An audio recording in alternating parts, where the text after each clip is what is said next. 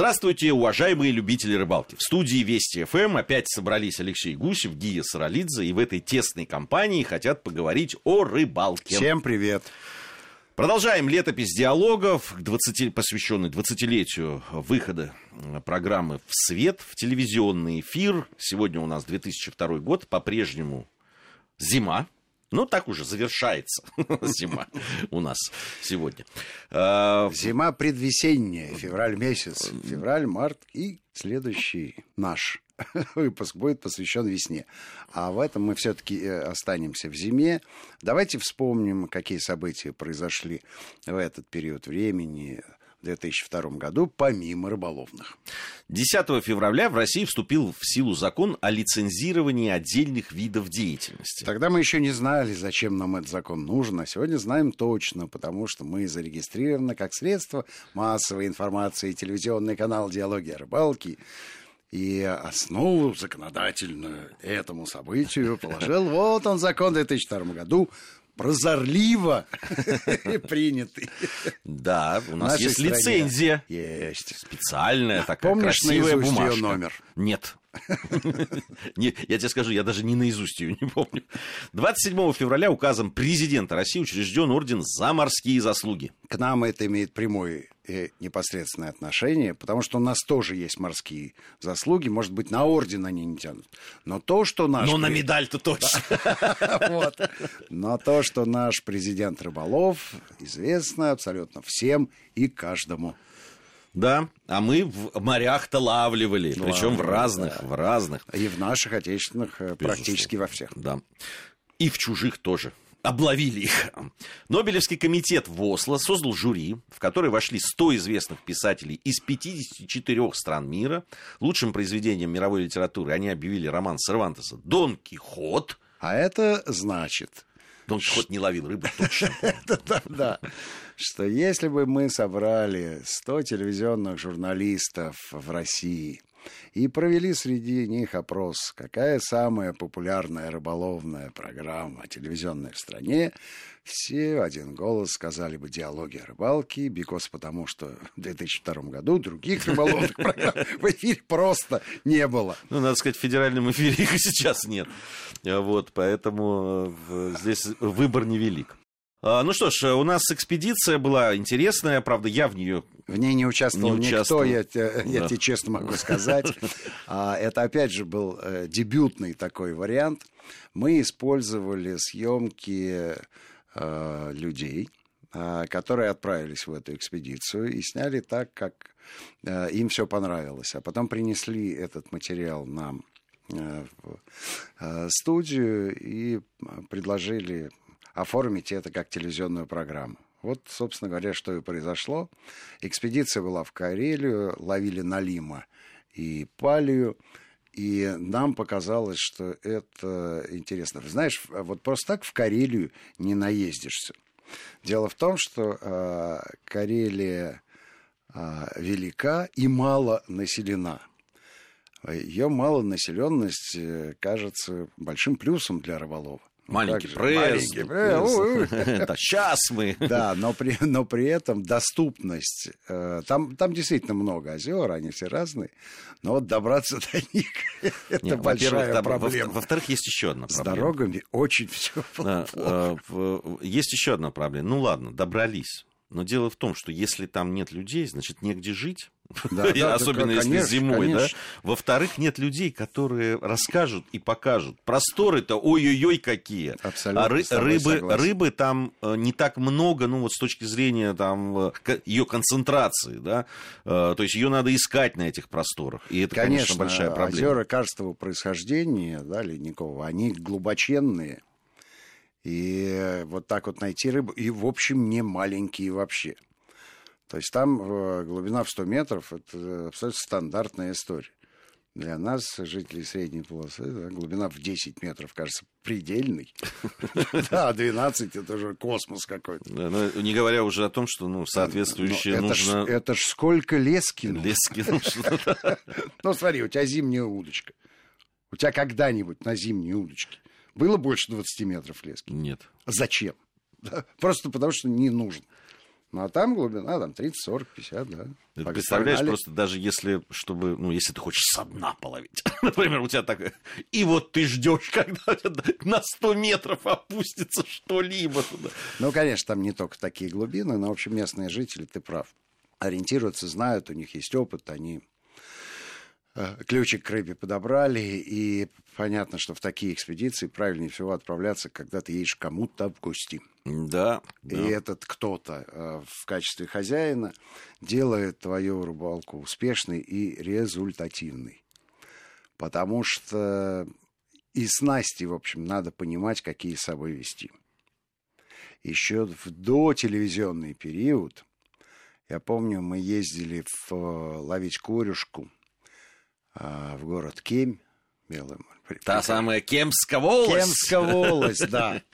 И, а, и, а, в общем, пригласил нас человек, который бывал там неоднократно. Я помню, что мы с Володей Перепелкиным два дня посвятили тому, что паяли липки. Это вертикальная блесна, а, куда вместо крючка с бородкой припаивалась булавка согнутая потому что ловить э, корешку надо было таким образом, чтобы она сама слетала с крючка, иначе... Иначе что, хочу вот я задать вопрос. Иначе все. Да нет, ну иначе теряется э, слишком много времени, и ты постоянно возишься с рыбой, а это совершенно не нужно. Потому что корешка, она не стоит и не ждет, когда очередная липка упадет в его рот. Да, она прошла, и до свидания. И вот э, хоть косяк может быть большой. И вот пока она идет, надо быстро-быстро ее выудить. А потом либо менять место, либо ждать ее следующего захода. Полагаю, что в любом водоеме существуют вот такие вот э, а, свои э, особенности, которые, конечно, лучше бы знать, когда ты выходишь на лед. Ну, Но... там вот э, на Лима ловили, на поставушки. Ну, поставушки, насколько я понимаю, достаточно стандартные все-таки. Ну, э, поставушка выглядела прекрасно. Это просто палка поперек лунки. Вот тебе. Вот я про это и говорю. Потому что ты такой заход сделал про то, что ой, как там все не. Слушай, ну поставушку надо понимать, куда поставить. Это да. Как ни крути, на линдом донная рыба. Ну и ты хочешь поставушку на 100 метров поставить? Нет. Флаг тебе в руки. Вот, реагирует. Но с, с Налимом же тоже очень э, интересная история. Помнишь, э, когда наши ребята в Красноярском крае да, ловили конечно, Налим? помню. Да. Когда э, ребята, которые знающие, поставили, э, сделали лунки ровно там, где потом Налим клевал, а буквально в 5-6 метрах, да, причем в разных направлениях сверлились наши ребята, и ничего, ни одной поклевки. Вот просто рядом. Да. Вот, поэтому, конечно, место... Да. Потому что там объясняли, что у Налима свои тропы и свои вот пути, и он а, особо от него там не, не уходит. Ну, а ты, ты же знаешь, я сам обожаю рыбу очеловечивать. Вот это вот троп, троп, да, и он ходит вот э, в гастроном сюда, в улушную сюда, а вот в столовую сюда. А, а в спальном районе а, проводит ночи. Ну, а скорее всего, скорее всего, вот этот эмпирический путь вычисления путей передвижения Налима срабатывает.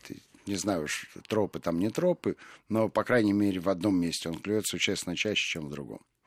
А при этом это не только от насадки зависит там толщины лески, сколько действительно от места положения.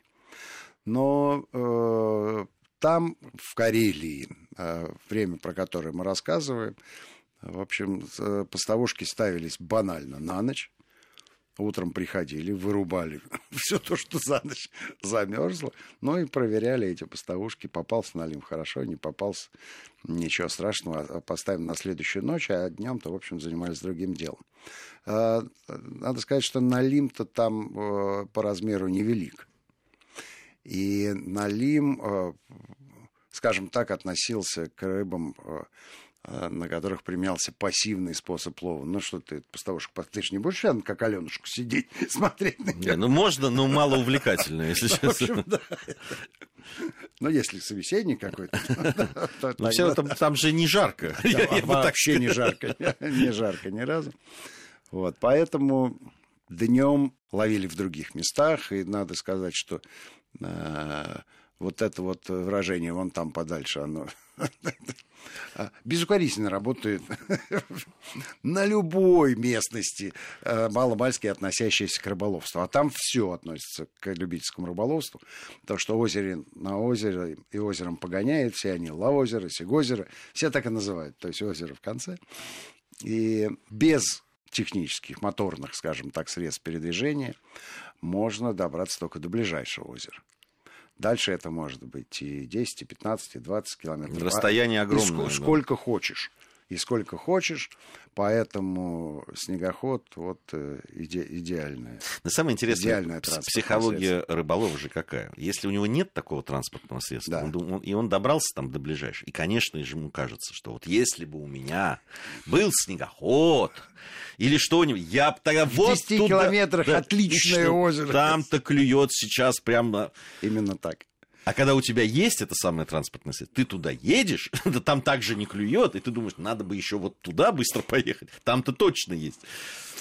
Ну вот, и пока э, Налим ждал своего часа, э, наши экспедиционеры ждали э, трофейную рыбу. А трофейную не по размерам, а по видовой принадлежности.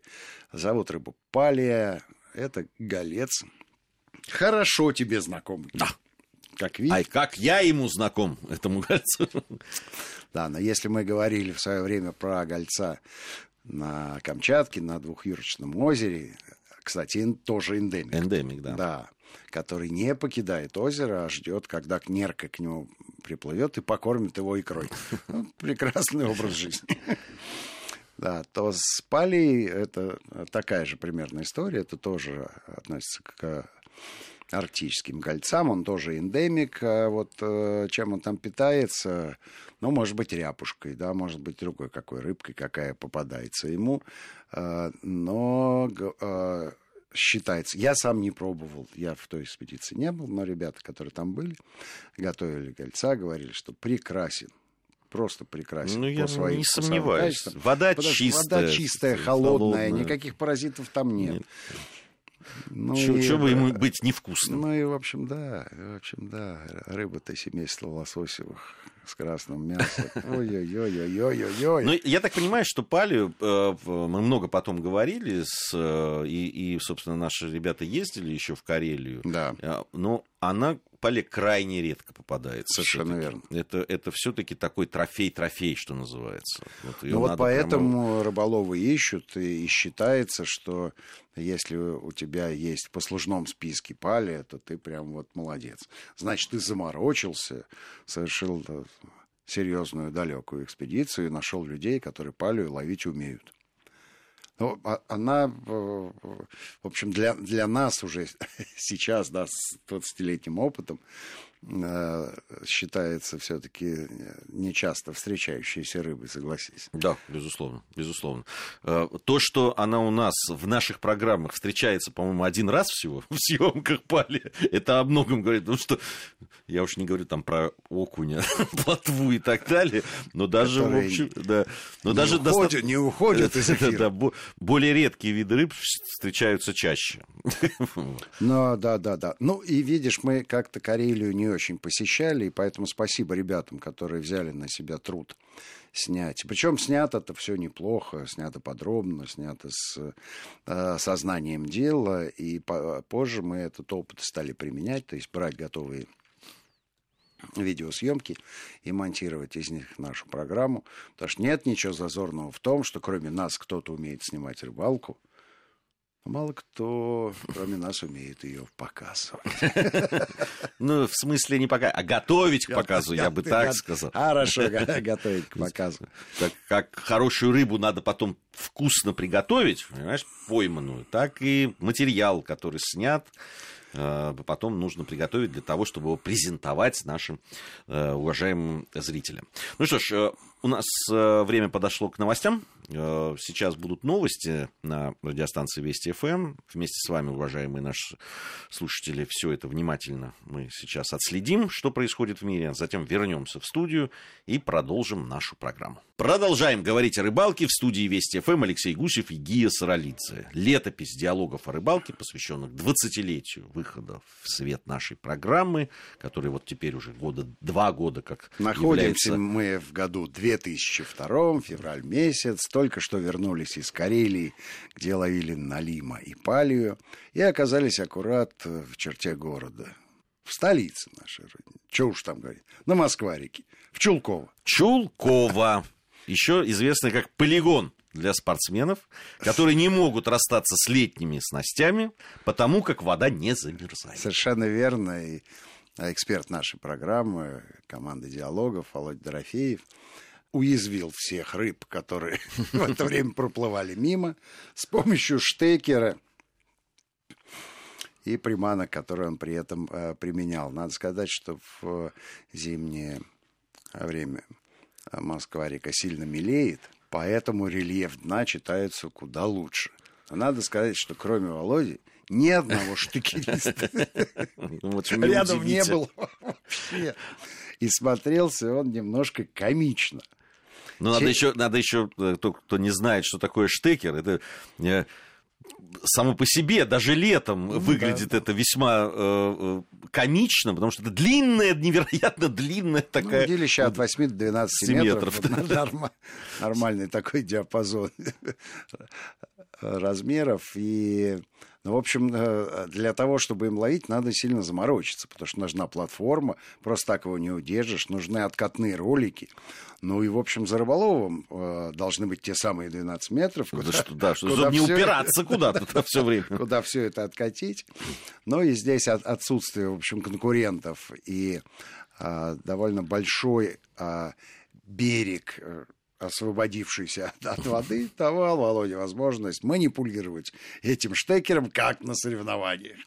Нам-то было интересно, что такое штекер, как он работает – не, мне это было интересно, что ловится все равно. Вот да, знаешь, да, это да, же... Да, да, да, ты да. знаешь, когда я даже сейчас э, все равно там разговариваю с людьми, и они хихикают по поводу, ну, не знающие люди, по поводу вот э, рыбаков, которые в черте города чего-то там ловят, ну, пи- пи- там, первую часть того, что они говорят, ну, все равно же эту рыбу есть нельзя, но при этом, э, и это я разделяю, наверное, вот, а вот вторую часть, они говорят, ну, и там же ничего не ловится, что они там могут поймать вот в этой воде? И вот тут я блестящие их отбреваю, говоря о том, что рыбы полно в Москве-реке. Согласен с тобой, да, рыбы действительно полно, э, рыба активная, даже если не активная, можно расшевелить. Ну и попадаются экземпляры. Ого-го, какие!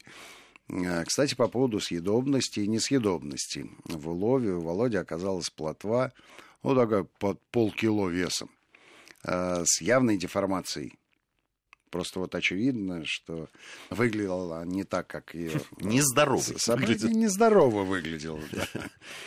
И мы не поленились, э, отнесли в Московский государственный университет, где ее проверили на наличие всех ядов и не очень полезных для нас элементов. Нормальный там наборчик. Не просто так она плохо себя чувствует. Ну, по, по крайней мере, из всего, что я помню, там с цинком у него какие-то в 30 раз, по-моему, зашкаливала предельная норма. Ну, хотя что такое цинк? Ну, а, а помнишь, ну, в принципе, можно есть, если вымочить там где-то в марганцовочке. Ну, если, да, соляной кислотой обработать. Вот, то есть ну, рыба... хороший, был, хороший был сюжет, потому что он был законченный, он был правильный со всех точек зрения. Ведь ты же э, вот буквально минуту назад сказал... Э, это как э, 100 к одному, да? наиболее распространенное мнение. Да, да. Вот попал вот прямо 100, э, в 100 процентов, что здесь рыбы нет, что вы тут ловите. А если она есть, то, то, есть то, то ее нельзя есть. Вот, э, в общем, такая, такой мем существует у большинства не рыболовов. Но могу сказать, что в последнее время ситуация меняется. В общем, и с чистотой воды, и с наличием рыбы, и с э, видовым разнообразием. это, это хороший знак. Плохой знак, что при этом куда-то исчезла промышленность. Хорошо бы она осталась. Просто научилась после себя чистить воды. Ой, слушай, ну у нас есть места, где хорошо было бы, чтобы научились все-таки чистить за собой, потому что вот мы делали программу совсем недавно а, природоведение, посвященную воде, Лене, казалось бы, Якутия, казалось бы, да, там вот э, это же далеко, там и так далее, а проблемы все те же проблемы все те же, и загрязненность, и очистные сооружения, и ржавеющие эти все суда, прямо там, там какие-то да. 248, если я не ошибаюсь, да, сейчас. Именно так. Э, там это, на каком-то это... участке затопленных или полузатопленных судов. Ну, металлических судов, да. которые лежат там довольно давно, и это только то, что расследовано. Хорошо, давай двинемся дальше. Поехали. Поехали. Соревнования на грибном канале у нас там прошли же тоже еще. А, соревнования на грибном канале, а, смотри, это, это то, а, то место, где можно увидеть э, не одного спортсмена, Володю Дорофеева. А их много а таких. да. И в, да, в данном-то случае я вспомнил про них не потому, что они в феврале проходили, а потому что они наглядно показывают, что Штекер это, это не какой-то каприз одного человека, да, это вот мальчик сошел с ума и ушел с такой удочкой на берег. Что по Штекеру проводят соревнования в черте города, можно на них посмотреть. А перебросить я хотел мостик на соревнования, которые второй год подряд прошли у нас в Белоруссии. И хотел подчеркнуть, что в отличие от соревнований, где главное заработать себе медальку, кубочек или звание мастера спорта, соревнования, которые у нас проходили в Беларуси, все-таки называются фестивалем, потому что главное там не радость от победы, а... Радость участия. Радость от того, что увидел уже знакомых и почти близких тебе людей. Потому что вот этот шлейф от э, предыдущего фестиваля, он весь год держал в а, напряжении а, всех участников этой экспедиции. Ребята, ребята, когда встретимся снова.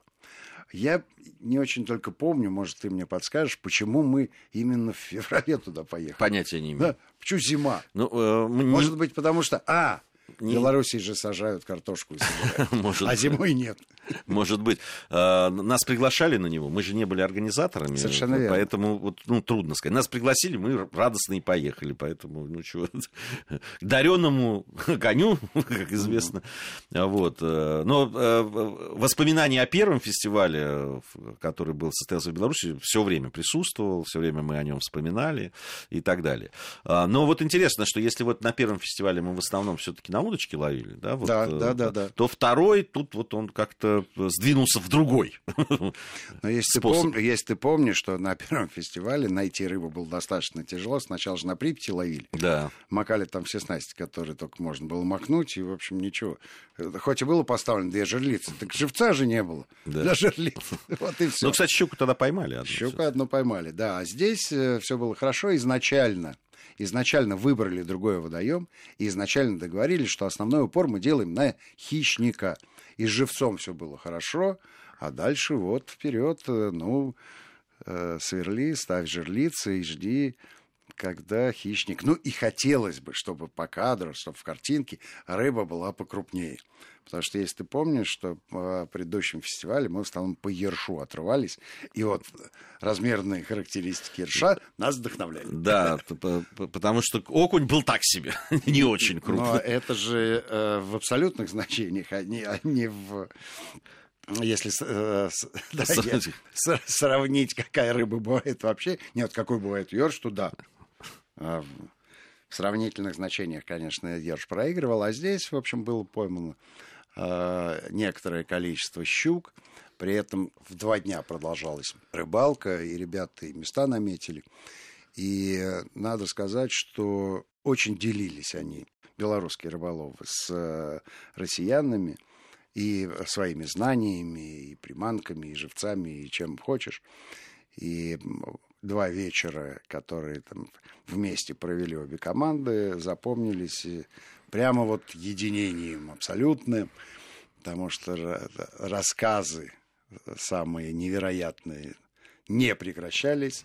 Как обычно, люди разделились на группки ну, по интересам.